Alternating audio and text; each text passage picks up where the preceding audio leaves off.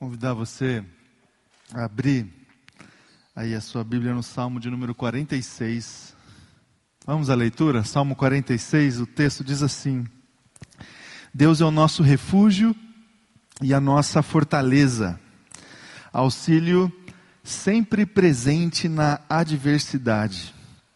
Por isso não temeremos, ainda que a terra trema e os montes afundem no coração do mar Ainda que estrondem as suas águas turbulentas e os montes sejam sacudidos pela tua fúria, ainda assim, há um rio cujos canais alegram a cidade de Deus, o santo lugar onde habita o Altíssimo. Deus nela está, não será abalada. Deus vem em seu auxílio desde o romper da manhã. Olha só, uma palavra para você essa manhã. Deus vem em seu auxílio desde o romper da manhã. Nações se agitam, reinos se abalam, ele ergue a voz e a terra se derrete. O Senhor dos exércitos está conosco. O Deus de Jacó é a nossa torre segura. Venham, vejam as obras do Senhor, seus feitos estarrecedores na terra. Ele dá fim às guerras até os confins da terra. Quebra o arco e despedaça a lança. Destrói os escudos com fogo. Versículo 10. Parem de lutar. Aquieta-se.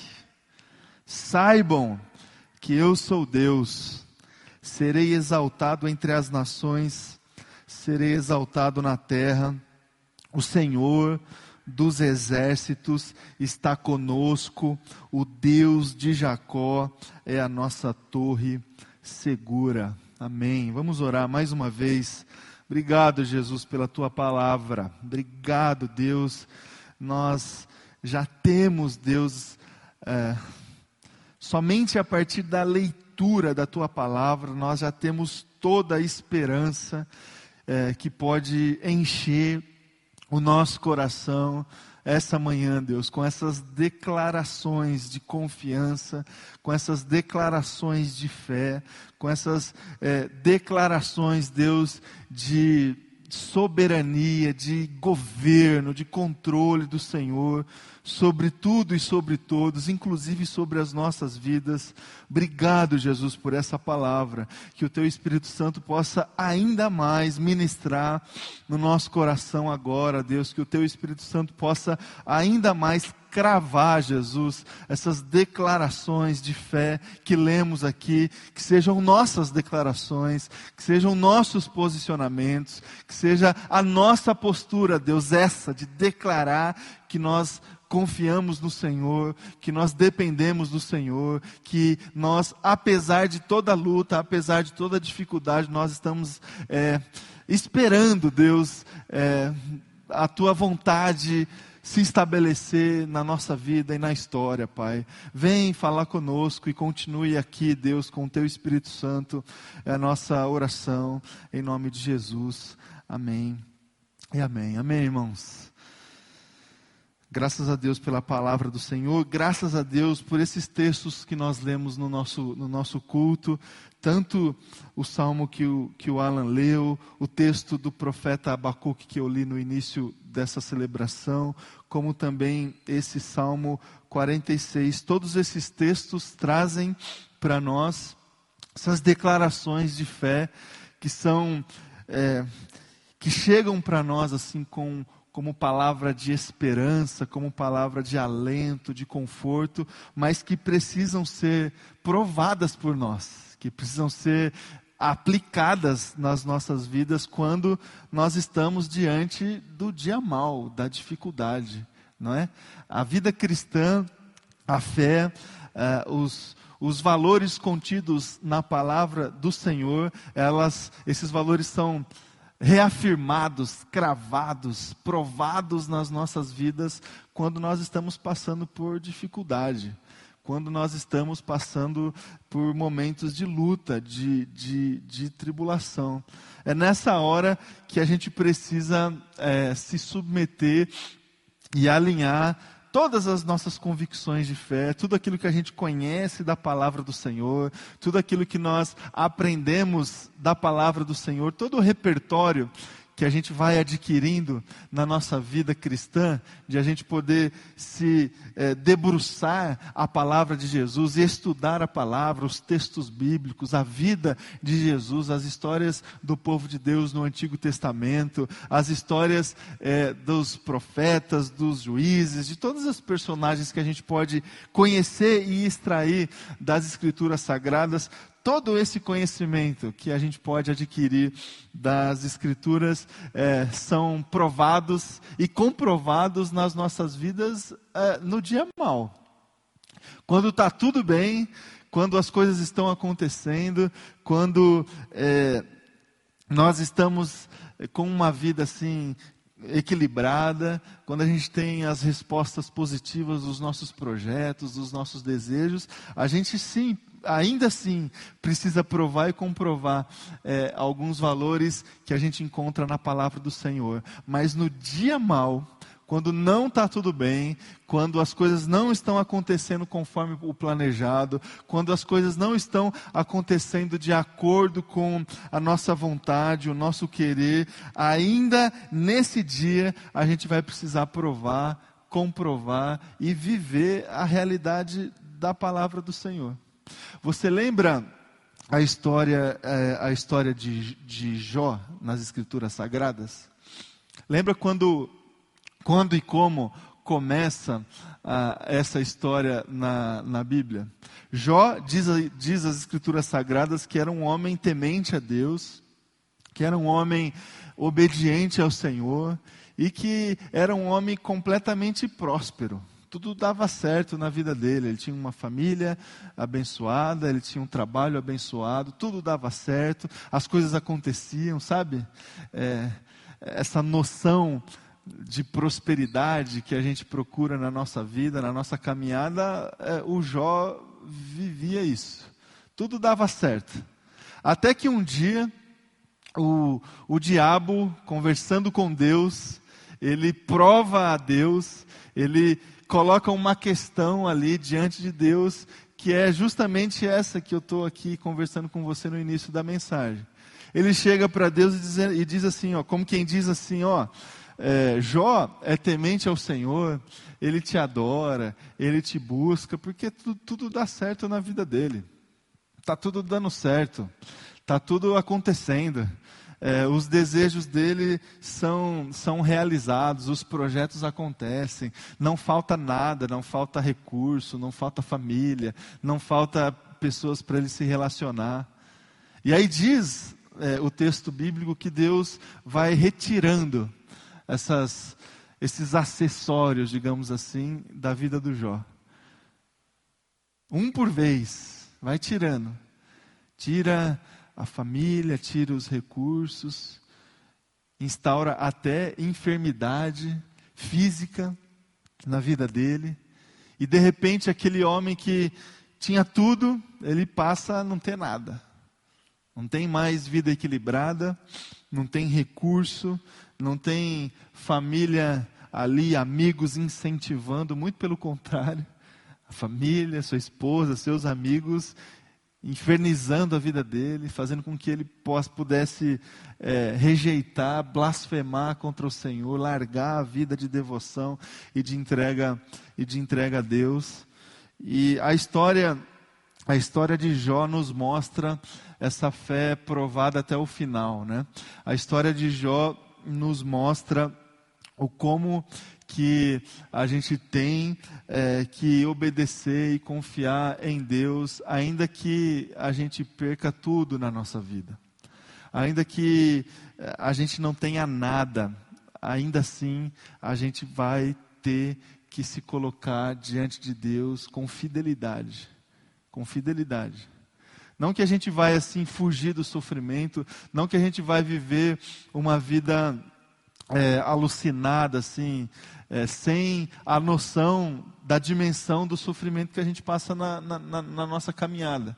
Jó viveu tudo isso de uma forma muito intensa, chorou, sofreu. É, se você lê ah, o livro de Jó, você vai perceber orações intensas ali diante de Deus. Orações é, que exalam muito sofrimento, muita dor, mas ainda assim ele permaneceu fiel, submetido à vontade de Deus. Meus irmãos e irmãs, é, é sobre isso que eu queria conversar com você essa manhã, sobre confiança em Deus. É, até onde, até onde vai a nossa confiança no nosso Senhor? Essa é uma pergunta que eu gostaria que a gente pudesse pensar e responder é, nesse culto. Até onde vai a nossa adoração a Deus? É, qual é o limite da nossa entrega ao Senhor? Qual é a, a, a linha que separa a nossa vida da confiança em Deus e da rebeldia diante de Deus? Porque a gente canta aqui no culto, a gente lê os textos bíblicos, o Salmo 46, Abacuque capítulo 3, a gente lê esses textos, a gente lê a história de Jó, a gente tenta compreender essa dimensão da adoração quando não se tem nada. A gente, a gente é, percebe que essa realidade é uma realidade contida nas Escrituras Sagradas.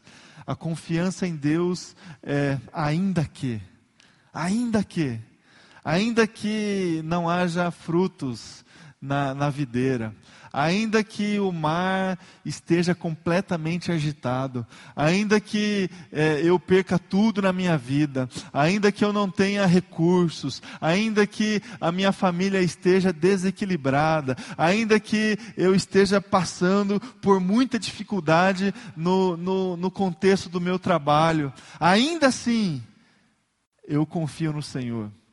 Ainda assim, eu confio na tua vontade. Essa é a dimensão que a gente encontra nas Escrituras Sagradas. Agora, será mesmo que a gente consegue viver essa realidade na nossa vida? Será que a nossa fé ela está ajustada a, a esses ainda que? Ou a nossa fé está é, condicionada a um até que. Eu confio no Senhor até que uma dificuldade se coloque diante da minha, da minha vida, da minha história. Eu confio no Senhor, só que até que as coisas estejam acontecendo de acordo com a minha vontade. Eu confio no Senhor, até que a minha família esteja de acordo com aquilo que eu planejei e de acordo com o que eu sonhei para mim.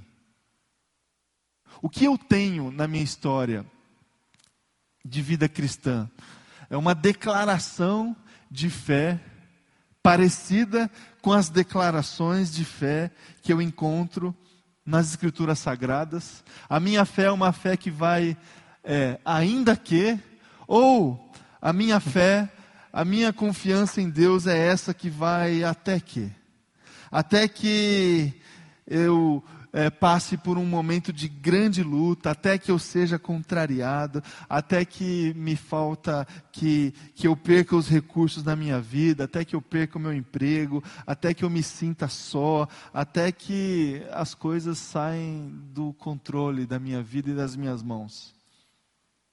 Meus irmãos e irmãs, a gente precisa é, ter a nossa vida e a nossa fé alinhada, completamente alinhada, ainda que seja um desafio muito grande. É muito grande esse desafio de é, se, se, aju, se ajustar a essa realidade do salmista, a realidade da vida do, do, do, do, do Jó, ainda que seja muito difícil, eu preciso compreender e viver essa realidade na minha vida. Se não, se não eu vou viver ah, uma vida confiando é, em Deus de uma maneira limitada e confiando em mim o tempo todo de uma maneira completa. De uma maneira completa. Se a minha fé está condicionada a um até que, eu não tenho fé nenhuma. Eu não confio em Deus completamente. Eu confio em mim. E quando Deus está comigo, e quando Deus está me ajudando nos meus projetos de vida, nos meus sonhos, nos meus, nos meus, naquilo que eu planejei para mim, quando Ele está comigo, eu estou com Ele. Quando Ele não está comigo, quando Ele não está é, agindo de acordo com aquilo que eu planejei, eu, eu, eu não estou com Ele, porque eu percebo que aparentemente Ele não está comigo. A fé que a gente precisa ter não está condicionada e não está relacionada com a confiança que a gente tem em nós.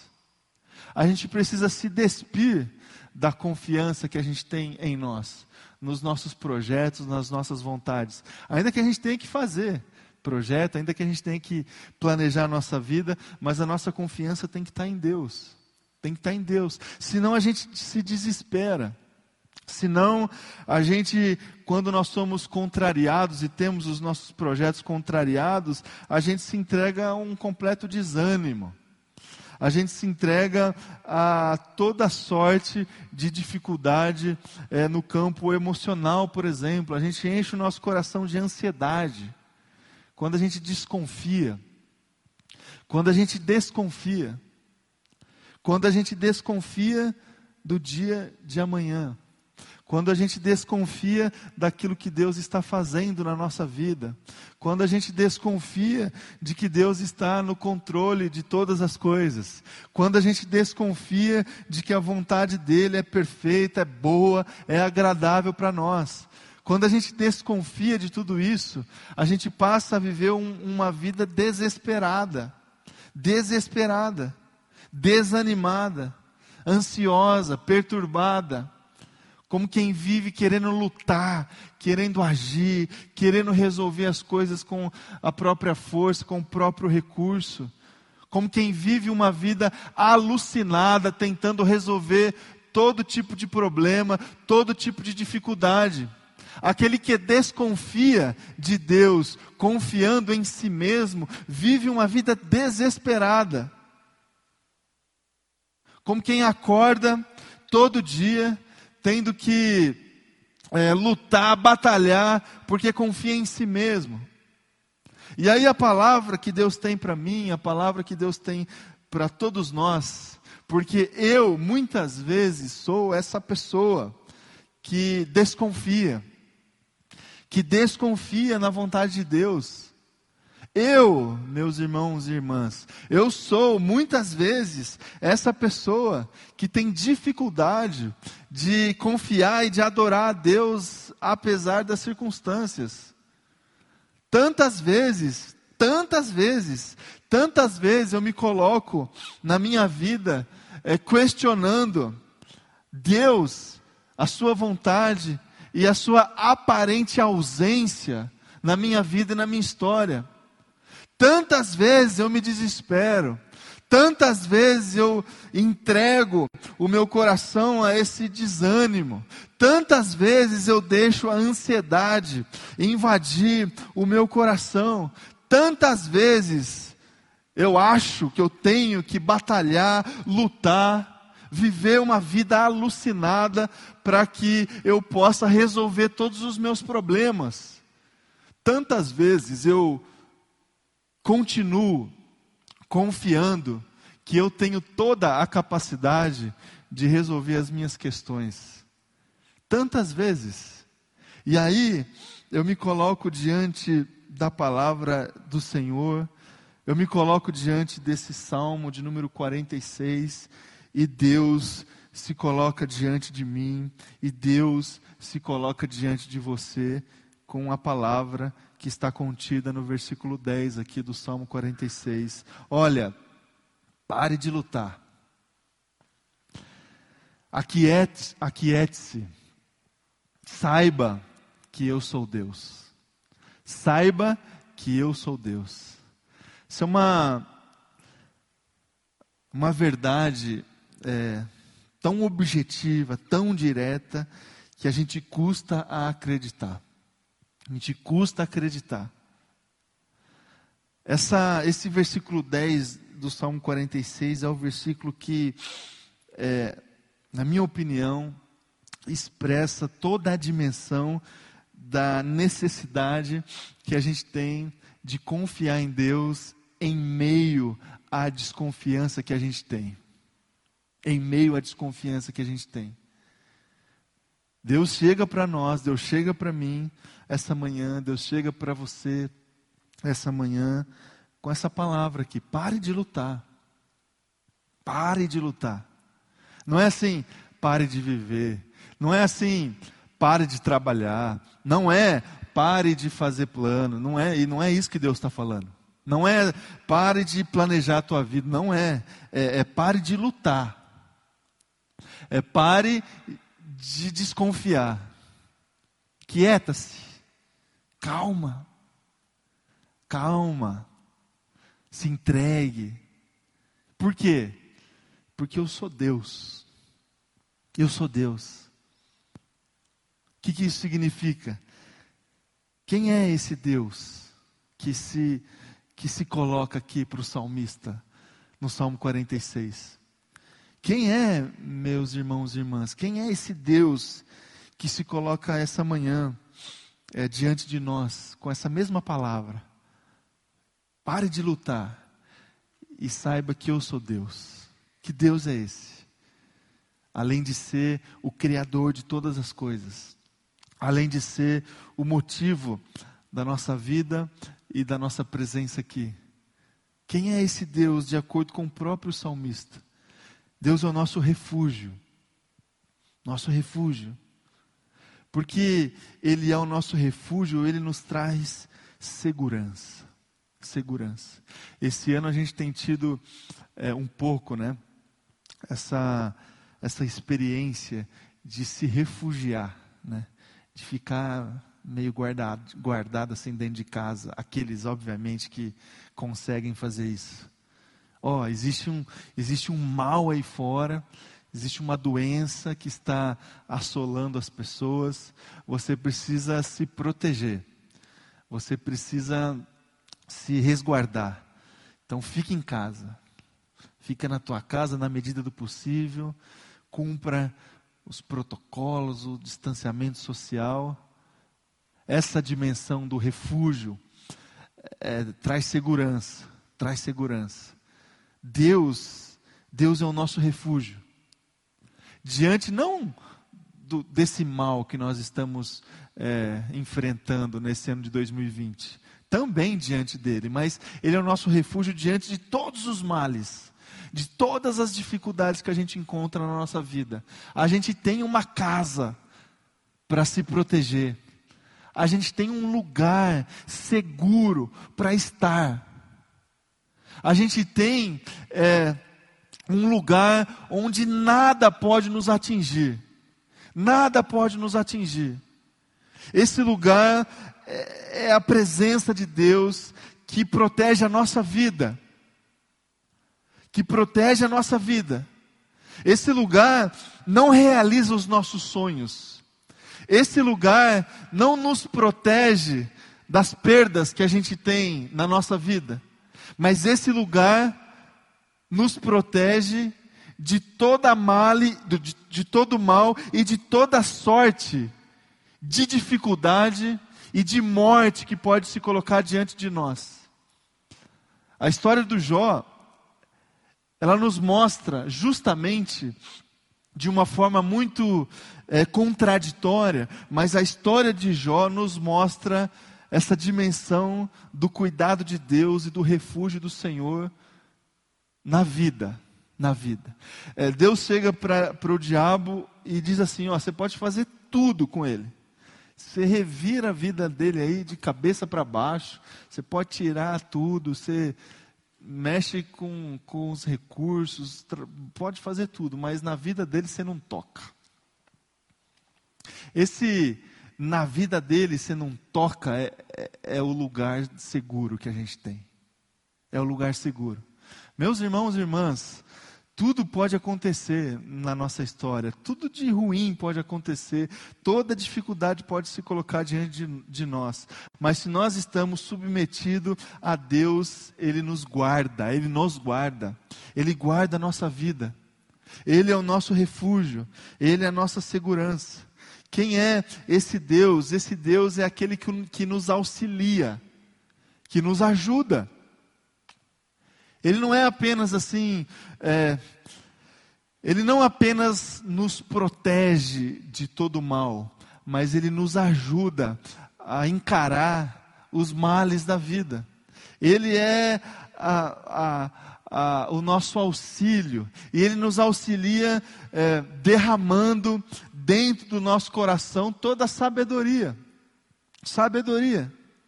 A maior riqueza que a gente recebe das Escrituras Sagradas é, é, a sabedoria que vem do Senhor. A sabedoria que vem do Senhor. Não adianta, não adianta a gente receber e a gente ter os nossos desejos é, realizados, os nossos planos é, é, acontecendo. Não adianta nós sermos prósperos, materialmente falando, se a gente não tiver sabedoria. Não adianta também a gente tentar viver e tentar encarar, enfrentar as dificuldades que a gente tem na nossa vida, as perdas que a gente tem na nossa vida, se a gente não tiver sabedoria. Sabedoria do Senhor é a riqueza que a gente precisa para encarar as dificuldades que a gente tem na vida. Sabedoria do Senhor, essa capacidade de é, enfrentar e de lidar com eh, as situações adversas na nossa história e na nossa vida, preservando o que é essencial, preservando o que é prioridade para nós, preservando os nossos relacionamentos, preservando a nossa fé no Senhor e tendo todas as condições de reconstruir, de reconquistar, de conquistar novamente aquilo que a gente tinha. E sem sabedoria, a gente não vai conseguir é, viver isso aqui. Olha só, a história de Jó.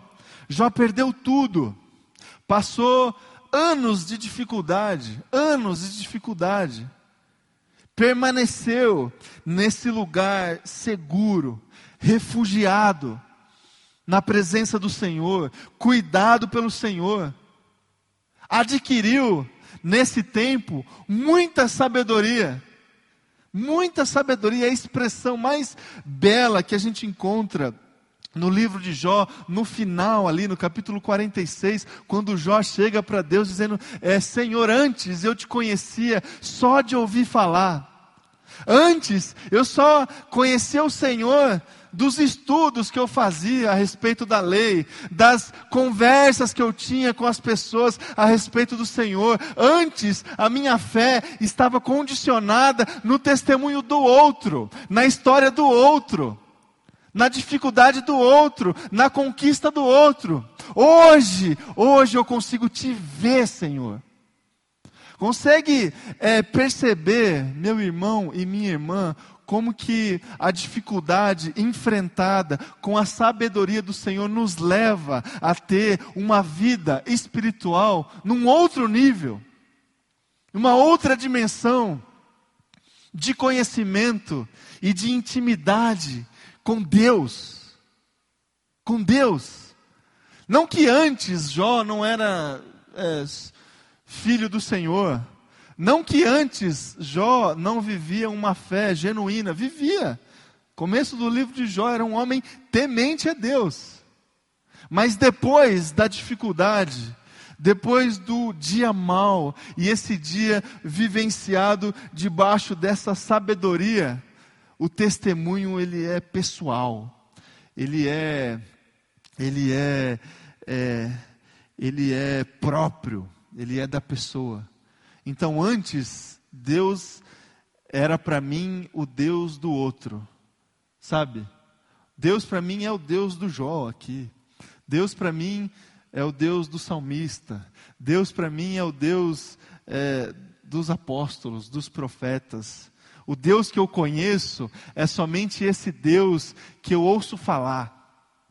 que eu escuto na pregação, que eu escuto no estudo bíblico, que eu, que eu, que eu recebo quando eu leio a Escritura Sagrada. Meus irmãos e irmãs, quando a gente se coloca diante do Senhor para provar a nossa fé nele, no meio da tribulação, no meio da dificuldade, quando a gente está perdendo tudo, quando as coisas estão é, saindo do nosso controle, está aqui uma grande oportunidade que a gente tem de avançar na nossa espiritualidade e na nossa vida cristã a tal ponto que a gente vai ter essa mesma percepção que Jó teve de provar a Deus de provar esse cuidado de Deus na nossa vida, na nossa história, de provar o milagre do Senhor, não na vida do outro, mas na nossa vida. De ter os nossos olhos abertos para aquilo que Deus está fazendo conosco. De não ter a nossa fé baseada no outro, naquilo que a gente escuta a respeito de Deus, mas de ter a nossa fé provada na nossa vida, na nossa história. E quando isso acontece, meu irmão e minha irmã, Ele nos ajuda, Ele nos auxilia e a gente reconstrói a nossa vida. E Jó, que tinha perdido tudo, a palavra do Senhor, no final do livro de Jó, nos mostra que ele reconstruiu, reconquistou tudo e ainda mais do que ele tinha antes. Deus, Ele não é um Deus que nos tira os recursos, que tira as coisas das nossas vidas e que deseja ver a nossa vida na miséria. Não, não. Deus, sim, meus irmãos e irmãs, ainda que seja muito perigoso eu afirmar, eu afirmar o que eu vou afirmar aqui para você, mas Deus é um Deus de prosperidade. Prosperidade. Em todos os sentidos. Em todos os sentidos. Deus ele deseja que a gente tenha uma vida próspera, uma vida abundante, uma vida é, uma vida que exala o seu perfume para as pessoas. Deus ele não deseja miséria para os seus filhos e filhas. Acontece que nós vivemos a nossa vida num contexto de muita injustiça de muita injustiça, de muito pecado, num contexto externo e num contexto interno também. A gente erra muito, a gente toma decisão equivocada o tempo todo. Mas Deus deseja que a gente tenha uma vida próspera, e Ele nos auxilia a, a isso, e Ele nos ajuda. E nos ajuda como? Derramando prosperidade para nós. É, respondendo aos nossos gestos assim espirituais na direção dele. Não, é, não é troca. Não existe troca. A ah, Deus vai me abençoar se eu. Não. Deus ele, ele, ele me abençoa é, independente daquilo que eu possa fazer para Ele a, a sabedoria que Ele tem para a minha vida e para a sua vida, essa sabedoria que nos ajuda a ter uma vida próspera já está disponível. Já está disponível. Você lembra o texto ali da carta ao Tiago, capítulo 2? É, aquele que tem falta de sabedoria, peça a Deus que Ele dá livremente. Livre já está disponível. Sabedoria. Não precisa pagar nada, está pago, já está lá já, para todo mundo. É essa sabedoria aqui que a gente precisa para passar por esses momentos. Quem é esse Deus que chega para nós essa manhã dizendo: pare de lutar, saiba que eu sou Deus. Esse Deus é santo, Ele é santo, porque Ele é santo, Ele é digno da, da nossa submissão também. A gente precisa se colocar diante desse Deus que é santo para viver essa santidade na nossa vida. Na nossa vida. Os votos que fazemos diante de Deus, é, as decisões que a, gente, que a gente toma diante de Deus, de se refugiar na presença dEle, de receber essa sabedoria dEle que nos auxilia a passar por momentos difíceis, é, todo, todo esse movimento que temos na direção de Deus traz para nós é, a revelação do Senhor e a realidade da santidade do Senhor nas nossas vidas. E a gente não consegue, é, e a gente não consegue não reagir a essa luz, a essa santidade. Por isso que a gente tem que viver uma vida da mesma forma. Sede santos, porque eu sou santo. Vivam também em santidade. E essa santidade e essa vivência que converge com essa santidade de Deus traz para nós uma alegria diferente. Uma alegria diferente. Quando a gente consegue ter a nossa vida completamente entregue, as nossas culpas é, entregues diante de Deus, quando a gente se, quando a gente consegue compreender plenamente no nosso coração e na nossa vida esse perdão de Deus, é, essa restauração que vem do Senhor, a gente passa a viver uma vida plena, uma vida alegre, alegre. Porque o que nos tira a alegria, o que tira a alegria do nosso coração é a culpa, sabe? É, é, é essa, é, é esse sentimento que, que às vezes invade o nosso pensamento e o nosso coração, que nos diz que, é, que a gente que a gente precisa fazer alguma coisa, que não está bom. Ó, não está bom. É, não, fica, não fica feliz não, porque você está em falta ainda. Você errou, sabe? Essa culpa essa, esse sentimento que a gente está em falta, a gente está em falta com as pessoas, a gente está em falta com a, a comunidade, a gente está em falta com Deus, a gente está em falta com a nossa família. Esse, esse sentimento de culpa, ele, ele dissolve todo tipo de gratidão, de alegria e de contentamento que pode ter no nosso coração. E o que resolve isso? É o perdão de Deus é a graça de Deus. Quando a gente recebe essa graça do Senhor que vem pela presença dEle diante de nós, toda culpa, todo medo, tudo isso sai e a gente vive essa alegria plena, esse amor pleno do Senhor. Isso vem com santidade, meus irmãos e irmãs, porque do contrário, a gente vai passar a nossa vida cometendo os erros e cometendo os nossos pecados e a culpa nunca vai sair. Nunca vai sair. Nunca seremos perfeitos, nunca é, chegaremos num nível da perfeição, mas a gente precisa trilhar esse caminho da santidade que se reconcilia com Deus o tempo todo, que se reconcilia com a graça do Senhor o tempo todo, que se reconcilia a partir do perdão do Senhor o tempo todo. É só dessa forma que a gente se livra da culpa, que a gente se livra do medo e vive uma vida plena, uma vida com contentamento pleno. Quem é esse Deus? Esse Deus é o nosso Senhor. É o nosso Senhor. Porque é o nosso Senhor, ele tem toda a autoridade, toda a autoridade. E aqui está talvez a grande dificuldade que temos na nossa vida quando nós estamos passando por, por lutas e por provações. É, é entender, é entender os porquês, sabe? Por quê? Por quê? Por que, que Deus foi conversar com o diabo ali sobre, sobre Jó?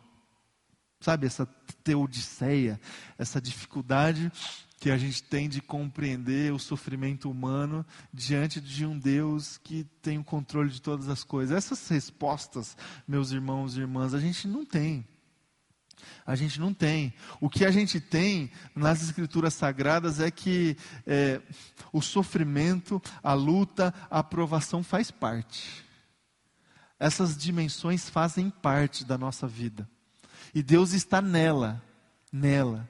O que a gente tem nas Escrituras Sagradas é um filho de Deus que foi enviado para viver entre nós e que sofreu também e que questionou a vontade de Deus, mas se submeteu a ela, se submeteu a ela. Você lembra da, da oração de Jesus no Getsemane?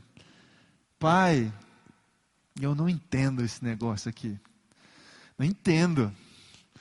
Eu não entendo esse sofrimento. E suando, suando sangue, alguns estudiosos dizem. Não entendo, Deus, o porquê. É, se possível, afasta de mim esse cálice. Se possível, afasta de mim esse sofrimento. Se possível, mas que seja feita a tua vontade. Que seja feita a tua vontade. Resposta acerca do porquê do sofrimento, a gente não tem. O que a gente tem é esse Deus que, que encarnou em Cristo Jesus e que passou exatamente, exatamente essa dimensão do sofrimento. E não passou assim um sofrimento igual ao nosso. Ele, ele sofreu até o fim. Ele foi até o fim. Ele morreu. Ele sofreu tudo o que a gente teme. Tudo o que a gente teme. Porque no fundo, no fundo, nós queremos o controle da nossa vida porque a gente não quer perder a nossa vida. A gente tem medo de perder a nossa vida. Jesus nos mostrou e foi até o fim, mas ele, a Bíblia não não omite essa essa realidade da do desconforto acerca do estabelecimento da vontade de Deus, inclusive no próprio Deus, em Cristo Jesus. Meus irmãos, quantas vezes as nossas orações, elas não são orações parecidas com a oração de Jesus Cristo. Senhor, Senhor, eu não entendo. Não entendo. Não compreendo a tua vontade. Não compreendo a dimensão do sofrimento que eu estou passando não compreendo. A minha oração é justamente na intenção de que você retire da minha vida esse sofrimento. Se possível, Senhor, afasta de mim esse cálice. Mas a gente precisa, meu querido e minha querida, continuar essa oração e terminar essa oração como Jesus terminou, mas que seja feita a tua vontade. Por quê? Porque Deus é Senhor. Deus é Senhor. Ele, ele governa. Ele governa. Ele tem toda a autoridade. Autoridade. Autoridade. Ele criou todas as coisas. Ele criou é, céus e terra. Ele me criou e ele criou você. Ele, ele é o nosso dono, ele governa sobre as nossas vidas. Ele tem autoridade. Sabe quando você chega para o seu filho assim com autoridade é, e chega falando assim, ó, agora você vai dormir. Não, mas é, sabe, sabe, Claudinha? Não, mas, não, você vai dormir. Não tem conversa é, sabe, essa, essa imposição de autoridade. E você ama o seu filho, você não quer o mal dele, é horário de dormir. Você quer o bem dele. Só que ele não compreende, ele não entende. Não, mas não é hora, é, tem dia ainda para viver, tem coisa para fazer. Às vezes a gente é assim, meus irmãos e irmãs. Deus chega para nós impondo a sua autoridade. E aí a gente não, é, não entendo, não entendo Deus, não é assim. Não, é assim.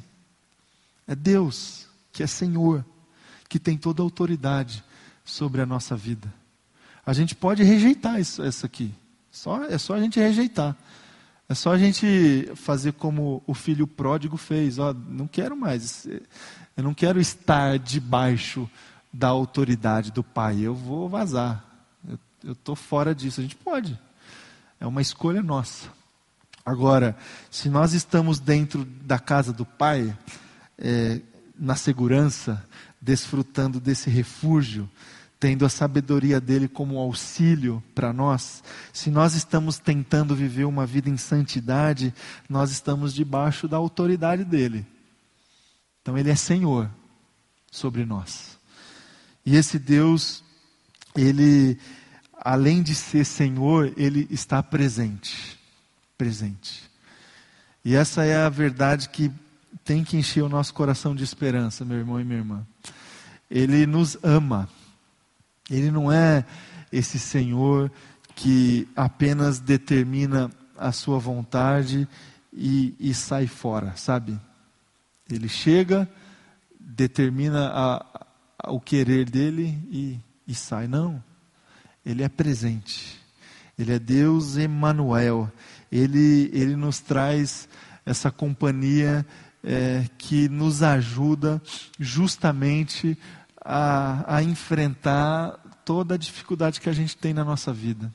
Sem a presença dele, é, a gente não conseguiria. Sem a presença dele, a gente, a gente não consegue. Ele é um socorro presente. Presente. Ele é Jesus Cristo que está no meio de nós. Ele é Jesus Cristo que se fez carne e que habitou no meio de nós. Ele é o Espírito Santo que desceu, que desceu e está no meio de nós, no meio de nós. Deus não, não Deus não está lá, sabe? Lá no trono, lá é, fazendo acontecer a sua vontade e intervindo na história. Deus não está lá. Deus está aqui, aqui. O Espírito Santo do Senhor está aqui, meu irmão e minha irmã. O Espírito Santo do Senhor está aí, onde você está, na sua casa. Deus é presente, presente. E essa verdade nos enche de esperança. Essa verdade é, faz com que a gente consiga parar de lutar, se aquietar e desfrutar deste Deus, deste Deus que é refúgio, deste Deus que nos auxilia, deste Deus que é santo, deste Deus que é Senhor e, de, e deste Deus que é presente. Eu não sei é, como é que está o nível da sua confiança em Deus essa manhã. Eu não sei também muito sobre o que você tem passado na tua vida. Eu não sei se você está passando assim por lutas, dificuldades, provações, dúvidas. Eu não sei se você está vivendo a sua vida assim de uma maneira desenfreada, lutando, tendo que é, resolver as coisas da sua vida, da sua família. Eu não sei mesmo. O que eu sei é que você pode confiar nesse Deus aqui. Eu sei disso, que você pode é, experimentar essas declarações. Ainda que, ainda que, ainda, ainda assim, eu vou confiar em Deus. Ainda assim, eu vou me refugiar na presença do